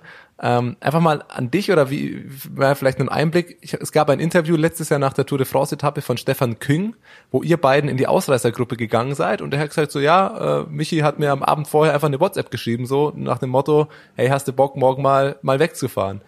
Wie oft macht man sowas, dass man abends mit Fahrern schreibt? Machst du das, weil du schon so lange dabei bist und alle kennst oder Erzähl das mal nur den Leuten, die das am Fernsehen sehen, weil wir denken, okay, der fährt jetzt mitten, der reagiert. Wie oft ist sowas ausgemacht? Äh, das ist ehrlich gesagt das erste Mal in meiner Karriere, dass so etwas äh, ausgemacht wurde sonst, ja, mit Boogie, mit Markus machen wir schon ein bisschen so Witze, dass wir so ein bisschen Spielereien im Feld machen. Zum Beispiel gehen wir zu, zu Gilbert, einen alten Teamkollegen, neue Saison, neues Rad, so, ja, mal Gilbert. Aber dann spricht zuerst Boogie und ich und sagen, jetzt heute sagen wir, sein Sattel ist verstellt. Das sieht anders aus als all die Jahre davor. Und dann gehe ich so zu Gilbert und sage, hey, aber dein Sattel, das sieht irgendwie, deine Position, bist du sicher, neues Jahr, neues Rad, komisch. Und dann geht zehn Minuten später der Boogie zu ihm und sagt, aber, Schilberger, ist cool. und dann äh, natürlich der voll verunsichert und äh, ja, solche Witze, die macht man schon aus, so ein bisschen, äh, auch am Abend davor.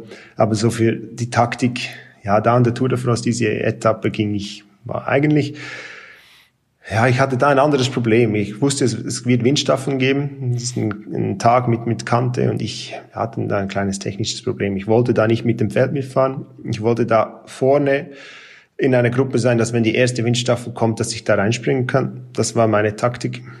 Das habe ich Stefan aber nicht gesagt. Ich habe nur gesagt, ich wollte nur ein starker Fahrer dabei und wollte mit ihm, äh, ja, ich wusste, mit ihm kommst du weit. Und dann, ja, war das meine Taktik. Ist, äh, die Geschichte mit Burgi finde ich ja sensationell. Ja, die ist überragend. Aber ist das vielleicht gerade, äh, weil die Klassiker auch so lang äh, sind, dass man bei Klassikern einfach äh, mehr Zeit auch für solche Späßchen hat? Äh, wie erlebst du es? Also gefühlt letztes Jahr, da waren ja einige Klassiker dann auch ein bisschen verkürzt. Ähm, und dadurch, dass die Saison auch so ein bisschen verkürzt war, sah es zumindest am Fernsehen alles ein bisschen hektischer aus. Aber ähm, ist Klassiker auch so ein, ja, so ein Rennen, wo man einfach äh, mit so ein paar Kumpels auch mal auch mal quatschen kann? Bei mhm. so einem 300 Kilometer Mailand San Remo? Wie, wie sieht das da aus? Ja, ich muss sagen, das ist der einzige Klassiker, wo du bis solche Späße äh, Zeit dafür hast. Der Rest der Klassiker, ja, es ist nicht mehr. Als ich begonnen habe, waren mehr solche Anekdoten, solche lustigen Stories. Aber jetzt, ja, ist schon professioneller. Die Teams fahren immer zusammen. Du kannst, wenn du mal reinkommst zu, äh, zu irgendeinem Fahrer und dann der Rest, ja, die lassen dich kaum rein, nur schon um mal Hallo zu sagen. Ist schon ein sehr kompaktes Team, Teamgefüge, das da von jedem Team verlangt wird. Von dem her ist ein Klassiker nicht viel Zeit für solche, solche Späße. Außer Sanremo, weil wirklich da hängst du rum, mal vier, fünf Stunden und dann, dann geht's los, ja. Ich habe äh, eine, eine Frage noch. Glaubst du, das hängt auch damit zusammen, dass inzwischen immer mehr Teams äh, natürlich auch Aktien jetzt in dem Rennen drin haben? Also früher, man kann ja sich vorstellen, dass Movistar, die jetzt äh, auch ein, zwei Fahrer haben, die da sicherlich was versuchen werden, aber äh, die dann doch bei Paris-Roubaix erstmal wenig äh, da zu tun hatten eigentlich. Also klar, die waren irgendwie dabei, aber äh, jetzt haben, haben die doch auch, wollen da sicherlich auch in die Top 10, Top 15, was auch immer reinkommen. Also das Gefühl, ja, okay, jetzt sind einfach auch mehr äh, Teams dabei, die da äh, versuchen, was, was zu reißen als, als früher? Ja, es ist halt dieses Punktesystem. Es sind viele Teams, die Manager, die schauen am Montag auf die, die Punkte-Rankings der, der World Tour oder der Einzelwertungen und all das. das habe ich nie verstanden. Da, da gehe ich die, die Wände hoch, wenn die, die Teammanager kommen und sagen, heute ist auch gut. Hey Jungs, es ist auch gut, wenn die Achter, Zwölfter, Sechzehnter wird. Dann haben wir Punkte und der Chef ist happy. Ich sage jedes Mal, nein, das können wir nicht machen. Ich meine, wir sind hier, Radprofis, das einzige Zweck, den wir haben, sind Rennen zu gewinnen. Und ich wurde halt auf das getrimmt und geimpft mit all den, mit Cat Elevens und mit den ersten, auch schon mit Klö, die den ersten Fahren, da, wo ich helfen musste. Klö, die haben mir immer gesagt, bist du nicht ganz vorn, spare jedes Korn. Und das ist das Einzige, was ich meine ganze Karriere gemacht habe. Alles von vorne gefahren, voll und dann rausgenommen. So einfach wie möglich ins Ziel zu fahren. Und das ist heute nicht mehr so. Heute fahren die wirklich noch um 15., 20. Es gibt ja noch Punkte. Ich weiß nicht mal wie lange, aber 30. ergibt immer noch Punkte. Und das, ja, das ist für mich nicht verständlich. Und die Teams kalkulieren da auf einer falschen Basis, weil niemand interessiert das World Tour Ranking. Wer weiß, wer letztes Jahr im Team Ranking Fünfter oder Achter oder was auch immer wurde. Niemand, weiß nicht mehr, wer gewonnen hat. Das ist, aber wer Sanremo letztes Jahr gewonnen hat, das wissen wir noch alle. Und das finde ich, ja, das sollten wir, diese Mentalität sollten wir ein bisschen ändern. Ich sehe schon, Klassikerfahrer ähm, brauchen vor allem auch gute Reimqualitäten. Jeder, jeder hat so einen schönen, schönen Spruch. Hast du auch einen Spruch über dich? Oder irgendwas so ein Schweiz auf Schweizerdeutsch so mein Spruch irgendwie, oder? Gibt's da auch was? Was ist deine Radfahrweisheit? Na, schwierig. Schweine-Radfahrweisheit. Ah, ich habe eine Radfahrweisheit. Die erste Windstaffel kommt immer zurück. Ah, okay. Oh. Immer. Da muss man sogar noch mal kurz drüber nachdenken. Der ist gar nicht ganz so simpel wie, wie die anderen. Ja, also nicht, es reimt sich nicht, aber wenn es losgeht bei Kilometer Null und es verreist das Feld und du bist in der zweiten, nie Panik schieben, du kommst immer zurück. Dann das zweite Mal, wenn wirklich die stärksten Fahrer wegfahren, dann musst du dabei sein du solltest, äh, glaube ich, äh, also da, dein Wert ist, glaube ich, noch, noch viel größer als nur bei Klassikern zu helfen, weil jedes Jahr muss ich mich bei der Tour de France darüber aufregen, dass irgendwelche äh, Gesamtklassementfahrer drei Minuten bei der bei irgendeiner Windkantenetappe äh, verlieren. Ich, ich weiß, dass es natürlich schwierig ist. Man, man kann auch nicht immer dabei sein, aber ähm, es macht nicht immer wahnsinnig, wenn man am Berg offensichtlich gleich stark ist, aber drei Minuten verliert, weil man äh, da irgendwo hinten im Feld rumgefahren ist. Äh, Yates ist da ein gutes Beispiel oder Pinot oder was auch immer. Ja, das ist so. In der Tour gibt's immer, es gibt jedes Mal eine Staffel gibt's ein paar Verlieren. Das ist immer so. Drei, vier. Es war gestern bei UAE auch so. Meine Frumi war hinten. Jetzt waren die Verlierer des Tages. Das ist ganz klar so. Aber in einer dreiwöchigen Rundfahrt habe ich immer gesagt, wenn, wenn da mal, ja, eine Minute, eine Minute 30 verlierst, irgendwo gewinnst du sie wieder zurück. Weil jeder hat mal über drei Wochen irgendwo ein kleines Malheur. Jetzt hast du vorhin schon angesprochen, mit Markus Burkhardt macht man mal einen Spaß. Ich glaube, einige kennen bestimmt auch von dir dieses Foto, ich glaube aus der vorletzten Saison, wo du mit aufgerichtetem Oberkörper und diese, diese Häschenstellung da mit den Händen und den Zähnen gemacht hast, das natürlich einmal komplett über alle sozialen Netzwerke gerollt ist. Du bist schon so lange dabei und erzählst auch mal von einem Fahrer, mit dem man einen Spaß machen kann. Wer sind da so die Leute, die man im Peloton mal, mit dem man, Markus Burkhardt hast du zum Beispiel angesprochen, wer sind da sonst noch so Kandidaten, die mal hier noch einen, einen Spruch geben oder hier mal noch einen Spaß mitmachen? Also dieser mit diesem, mit diesem er Erdmännchen sollte es eigentlich darstellen. Erdmännchen, oh, sorry. Das war äh, mit Martin Elmiger in Katar vor vielen, vielen Jahren. Da war so viel Stress. Alle, ja, oh, Panik im Peloton. Alle auf die nächste Kurve für irgendwelche Windstaffeln. Voll die Panik. Wir zwei zu hinterst haben gelacht, weil nach der nächsten Kurve war Gegenwind. Nur haben die das nicht gecheckt. Und wir so, ja. Und dann haben wir beide so wie Erdmännchen, haben wir so aufgerichtet und über das Feld geschaut. Schau, schau mal da, die Lemminge, die fahren alle vorne weg und wir hinten, die Erdmännchen sind die Schlauen. Also mit dem hatten wir auch immer Spaß. Und dann mit Gregory Rast, der ist jetzt sportlicher Leiter bei, bei Trek. Da war, ja, es war immer lustig, mit dem habe ich auch viel trainiert. Es gibt viele solche Fahrer, wo du wirklich, wo du wirklich Spaß haben kannst. Mit dem haben wir jetzt noch Spaß, der ist jetzt sogar im Auto jetzt und der sagt sich immer, er hilft jedem Fahrer im Auto. Also wenn er einmal ein bisschen Loch hat oder so, ist nicht einer dieser sportlichen Leute, die schnell vergessen, wie hart es war für uns, wenn wir da hinten in den Autos rumgurken. Eine Personalie, die ich äh, trotzdem gerne nochmal ansprechen würde, wir haben sie vorhin schon öfters genannt und wenn wir schon mal einen Schweizer da haben, ähm, dann sind da vielleicht die Einblicke natürlich nochmal noch mal andere. Mark Hirschi, letztes Jahr enorm aufgekommen, hat ein, hat ein Riesenjahr gefahren. Ähm, dieses Jahr dann eben der Wechsel zu ähm, UAE.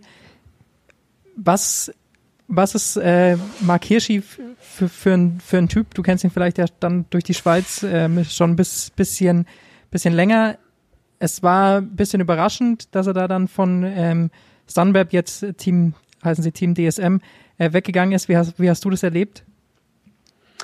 Ja, ehrlich gesagt, ich kenne Marc von, als U23 war, von Weltmeisterschaften her. Dann letztes Jahr in Imola waren wir zusammen auf dem Zimmer. Aber so viel Kontakt, dass ich jetzt genau wüsste, wie, wieso er von, von DSM oder was, was der Move war, haben wir auch nicht. Wir sind ein bisschen, ich bin viel älter als er.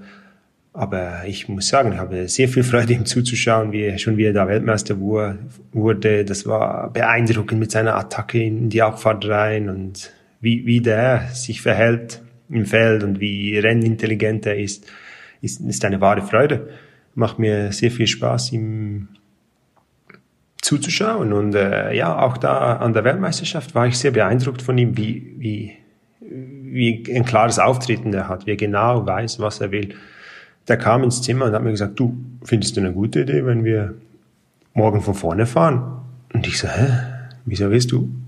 Ich meine, gibt auch hunderte, alle anderen Teams. Ja, weißt du, ich spare so viel Energie auf diese kleinen Straßen links, rechts, wenn ihr einfach die ersten 200 Kilometer von vorne fährt. Ich sage, okay, wenn du das willst, kein Problem, machen wir. Aber ich weiß nicht, wir sind die kleine Schweiz. Vielleicht gibt es da noch Italien oder Belgien oder größere Nationen, die, die das, diese Verantwortung übernehmen wollen. Und ich so, nein, nein, nein, nein, ist kein Problem, wir machen das. Wenn wir als Erste anfangen direkt, dann, dann geht das gut. Und ich so, okay. Und dann ging er ins Teammeeting und dann mein Albasini, der ist wirklich nicht mehr, der war knapp 40. Gasparotto, die alten Profis und da kam der junge Mark und hat gesagt, ich will, dass ihr morgen für mich alles von vorne fährt. Und die haben nur leer geschluckt und haben gesagt, okay, cool. Ein Junge, der eine Ansage macht, ist äh, wirklich, äh, ist, ist schön zu sehen, dass einer wirklich weiß, was er will. War cool. Aber man muss an der Stelle auch mal sagen, ich glaube, jeder will einen Teamkollegen wie dich, zu dem man hingeht und sagt, hey, hast du morgen Bock, 200 Kilometer von vorne zu fahren? Und du sagst, jo, alles klar, machen wir. Also den Teamkollegen, glaube ich, den, den hat jeder gern bei sich. Das ist ja überragend. Ja, ich weiß nicht, aber es war für mich in dem Moment eine gute Taktik, wenn er davon überzeugt war. Es ging ja auch auf. Ich meine, er wurde Dritter. Wir hatten viel Kritik eingesteckt von unseren Schweizer Fernsehkommentatoren, die da uns kritisiert haben, weil wir diese Taktik fuhren. Aber ich habe immer gesagt, du, wenn du am Ende das Podest nach Hause bringst, noch fast gewinnen kannst, dann äh, ja, verstehe ich die Kritik nicht. Absolut. Jetzt haben wir noch eine Kategorie, die wir ähm, hin und wieder mit Interviewgästen auch machen. Und ich glaube, wir, es kann natürlich nicht sein, dass wir einen Fahrer von Arche Dessert haben und diese Frage nicht stellen. Achtung, Achtung, hier springt die Polizei. Diese braunen Hosen, hast du sie schon und wie gefallen sie dir? Hm, ich habe sie schon, ja. Ich habe sie auch in lang. Aber ja, äh, ja, schwarz wäre schon schöner. Mehr darfst du dazu nicht sagen, oder? Äh, nein, also ich muss ehrlich sagen, dass das Trikot, das äh, neue grafische, das ist äh, diagonale, finde ich, finde ich sehr cool. Habe mich wirklich da, daran gewöhnt. Das finde ich, hat auch gesehen, auf, auf Cycling News ist das das, das beste oder das schönste Trikot-Ikon, neben, hinter zwei Frauenteam-Trikots, muss ich sagen. Cool.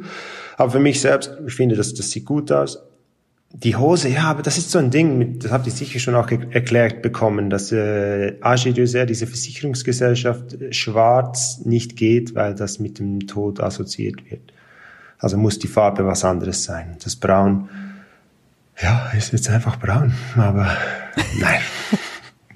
Am Ende ist es ja, ich glaube, ich weiß gar nicht mehr, wer es war, äh, hat auch schon mal gesagt, am Ende ist es halt dann auch schon so, ist jetzt schon so lange dabei, dann ist es jetzt irgendwie auch schon Kult, dann muss man es jetzt auch dabei lassen, weil gerade, du hast auch angesprochen, jetzt neues Trikot zu diesem, zu dieser Saison da, neues Design. Mir gefällt es auch ehrlich gesagt ganz gut. Ich hatte dann fast gehofft, dass die Hose sich auch ändert, aber vielleicht ist es am Ende so, dass man sagt, gut, die waren schon immer braun, so erkennt man die auch einfach. Das ist die braune Asche dieser Hose. Ja. Aber wie, wie wichtig ist dir sowas? Jetzt bist du einer, der schon lange dabei ist. Äh, wie wichtig ist einem da auch nach so einer langen Karriere noch sagen, hey, ich will auch, ich will auch gut gestylt, ich will auch gut aussehen im Peloton? Ja, das ist hat sich äh, schon extrem gewandelt. Am, war mir am Anfang Karriere extrem wichtig, dass man die, die neueste Oakley und die neuesten das und dies hat. Aber jetzt, ja, ich will, ich will immer noch korrekt angezogen sein. Es muss, das Weiß muss immer weiß sein. Es muss, die Socken dürfen nicht irgendwie braun sein oder so Zeugs. Muss schon eine Falle machen, muss, muss gut aussehen. Auch auf dem Rad, die Position ist mir wichtig, dass das ein bisschen ästhetisch aussieht. Aber, ja, wenn man nichts dagegen machen kann, dann kann man nichts machen. Ja, das Einzige, was ich machen kann, ich kann Schweizer Meister werden im, im Juni und dann kriege ich eine schwarze Hose. Ha, stark. Also gute Taktik. Das wäre es natürlich. Erstmal Schweizer Meister werden und dann im Zielinterview erstmal sagen, jetzt die neue Hose. Nur deswegen habe ich es gemacht. Ja. Jetzt hast du schon gesagt, Ästhetik auf dem Rad. Ähm, du wirst häufig bestimmt auf deine Körpergröße angesprochen, bist mit 1,98 oder 97 einer der größten Fahrer im Peloton. Jetzt sieht bei dir das Rad halt häufig sehr klein aus. Also es gab letztes Jahr bei der Tour de France mal so Kameraschüsse von der Seite und fast hätte vermitteln können, du fährst ein Kinderfahrrad. Ist das einfach nur wegen deiner Größe oder hast du auch einen tendenziell kleinen Rahmen im Rennen, weil du einfach damit besser klarkommst? Nein, das Gegenteil. Ich, ich will, also, ich will wirklich den, den größten Rahmen, den es gibt von, von der Marke. Und äh, bei BMC, jetzt muss ich sagen, bin ich so happy mit diesem, mit diesem neuen Rad, das sie machen, dieses TMR, das ist ein bisschen Aerorad. Das ist wirklich ein großer Rahmen. Das ist auch nicht mehr so extrem Slooping, weil vorher hatte ich einen Rahmen, der die letzten zwei Jahre, da war, war wirklich extrem Slooping und da war die Sattelstütze, die war fast einen Meter lang. Das war auch stabilitätsmäßig war das ein bisschen schwierig, aber jetzt mit, mit BMC bin ich, ja, ich fuhr schon seit 2006 auf diesen Rädern. Ich fühle mich da zu Hause. Ich habe das Velo, dieses Fahrrad mitentwickelt vor 2018. Das war wirklich äh, für mich äh, äh, wirklich wie ein alter Finken. Ich fühle mich darin äh, super wohl. Ist auch unglaublich, wie man da die Kurven und die, die Abfahrten anders angehen kann wenn man sich so richtig pudelwohl auf einem Fahrrad fühlt. Und äh, ich denke, diese, diese komischen Shots von einem BMX-Fahrrad, was die Leute mir immer sagen, ich sah aus wie auf einem kleinen BMX-Rad, wird es dieses Jahr nicht mehr geben. Und das, das ist gut so. Sehr gut. Eine kleine Frage habe ich auch noch. Ich will das Thema jetzt gar nicht so groß machen. Das haben wahrscheinlich alle mitbekommen mit diesen zwei Positionen, die verboten wurden von der UCI wir haben deine Körpergröße gerade schon angesprochen. Ich habe das Gefühl, du bist ja der, dem der größte aerodynamische Vorteil dadurch beraubt wird. Wir haben dich letztes Jahr häufiger mal in Ausreißergruppen gesehen. Dann war es auch meistens du, der der vorne fahren musste, weil einfach du gibst Windschatten für drei und wenn jemand mit 1,60 vor dir fährt, dann kann sich noch so flach machen, hast du am Ende wahrscheinlich trotzdem noch mehr Wind als er vorne. Wie, wie sehr fühlst du dich da deinem Vorteil beraubt? Du hast lustige Aspekte. Also das habe ich wirklich nicht überlegt. Das ist für mich, aber eigentlich hast du recht, ja. Das ist wirklich, aber ich, das, das, das Ding mit auf dem Rahmen weiter zu pedalieren, das, das verstand ich nie. Weil da finde ich wirklich, wenn du einmal ein bisschen dein, dein Knie ein bisschen raushältst und am Lenker anschlägst, dann, dann kommt das nicht gut. Das habe ich nie gemacht. Auf dem Sattel zu, zu sitzen, ja. Und die, die, die Hände auf den Lenker zu haben, finde ich eigentlich nicht so gefährlich. Aber es stimmt schon. Es gibt, also es war mir vorher nicht so wirklich klar, aber Schilber und Trentin waren ja unsere zwei Vertreter die haben gesagt, es gibt Fahrer im Feld, die solche Positionen einnehmen. Und das war mir gar nicht so wirklich bewusst. Aber jetzt da, letzte Woche fuhr ich Tour de la Provence und dann sah ich wirklich ein paar Jungs, die sind so mitten im Feld gefahren. Und da muss ich sagen, aber irgendwo, ja, ich finde, das kannst du machen, wenn du vorne der Erste bist, wenn du wirklich im Wind fahren musst, wenn du führen musst, dann, dann ist es okay. Finde ich es auch nicht zu gefährlich, aber so mitten im Feld, verstehe ich es nicht und von dem her finde ich es gut, ist es verboten. Ich hätte ja äh, Kaspar Askren reingeworfen, äh, dass er, glaube ich, den größten Nachteil hat, weil ihn äh, sehe ich immer alleine vor dem Feld bei irgendwelchen Klassikern und er fährt ja nur äh, mit den mit den Händen äh, vorne auf dem Lenker. Hat er sich so so angewöhnt. Wahrscheinlich ist er auch aerodynamischer, aber äh, ich glaube, für ihn ist es ein, ein richtig harter Einschnitt, weil er doch sehr sehr oder, viel alleine vorne fährt, äh, auch bei Klassikern. Oder Toni Martin, der wird wahrscheinlich sich auch erstmal eine neue Position überlegen können, wenn er das bei der Tour de France mal wieder die Hälfte der Etappe das Feld vorne zieht. Ja, das ist, aber momentan ist es auch richtig lustig. Ich meine, gestern hat äh, Tour de Haute war, hat der Brambilla hat gewonnen und der ist der Abfahrt, ist der hat er ja gemacht. Meine, die, die Regelung ist ja erst ab dem 1. April. Und das Lustige ist, er hat da die ganze Rundfahrt mit fünf Sekunden gewonnen. Das Gesamtklassement. Und hinten war unser Ben O'Connor, der junge Australier von AG Dösel. Und der hat's nicht gemacht, weil Ben ist so ein super korrekter Typ. Der hatte doch Angst, so, ja, ich weiß nicht, ich kenne den, der, der hat sich nicht getraut, das auch zu machen. Aber vorne, der Brabilla hat's gemacht, ich weiß nicht, fünf Sekunden, vielleicht, ja, vielleicht nicht gerade fünf Sekunden hat's ausgemacht, aber ja, ich meine, solche Kann Sachen. schon Einfluss gehabt haben, ja. Im Moment ist es lustig, weil es ist so ein bisschen die Übergangsphase und einige Fahrer sind noch dran und andere getrauen schon sich schon nicht mehr. Es, ja. Stark. Ja gut, also ich habe äh, alle meine Fragen beantwortet. Jungs, habt ihr noch was oder sollen wir mich hier langsam in, ins Training entlassen? Das ist doch eine gute Idee. Am, äh, bist du am, am Wochenende gleich dabei bei, bei Newsblatt? Was, da geht's ja so richtig los mit den Klassikern. Ja, das ist die beste Frage eures Podcasts, weil äh, meine Frau bekommt, äh, also wir bekommen, sie bekommt das Kind, 23. Februar ist der Geburtstermin, aber es ist unser erstes und von dem her wissen wir nicht, äh, ob sie überträgt oder nicht. Und äh, auf jeden Fall, das ist schön bei, bei Agi Dessert. Das ist ein sehr, sehr familiäres Team. Das ist äh, unglaublich cool, dass die mir die Freiheiten geben. Die sagen, schau, wenn das später kommt, fährst du das Opening Weekend nicht. Und wenn es früher kommt, dann kannst du dabei sein. Von dem her bin ich, bin ich sehr dankbar. Und ja, jetzt schauen wir, wann, wann es losgeht. Dann natürlich Das dafür erstmal viel Erfolg, bevor es dann zu den Klassikern geht. Das ist natürlich erstmal deutlich wichtiger. Dankeschön. Ja, das ist ein wunderbares Ende. Dann lassen wir dich jetzt erstmal in die Trainingsfahrt, da, da eine gute Runde und dann natürlich alles Gute für euch zwei und bald drei, ähm, dass das alles möglichst gut über die Bühne geht. Und dann freuen wir uns natürlich danach, dich auch wieder bei den Rennen und bei den Klassikern vor oder hinter dem Mann auf dem goldenen Fahrrad auf der Straße zu sehen. Gut, Dankeschön. What's up? Der Radsport-Podcast. What's Up ist eine M945 Produktion. Ein Angebot der Media School Bayern.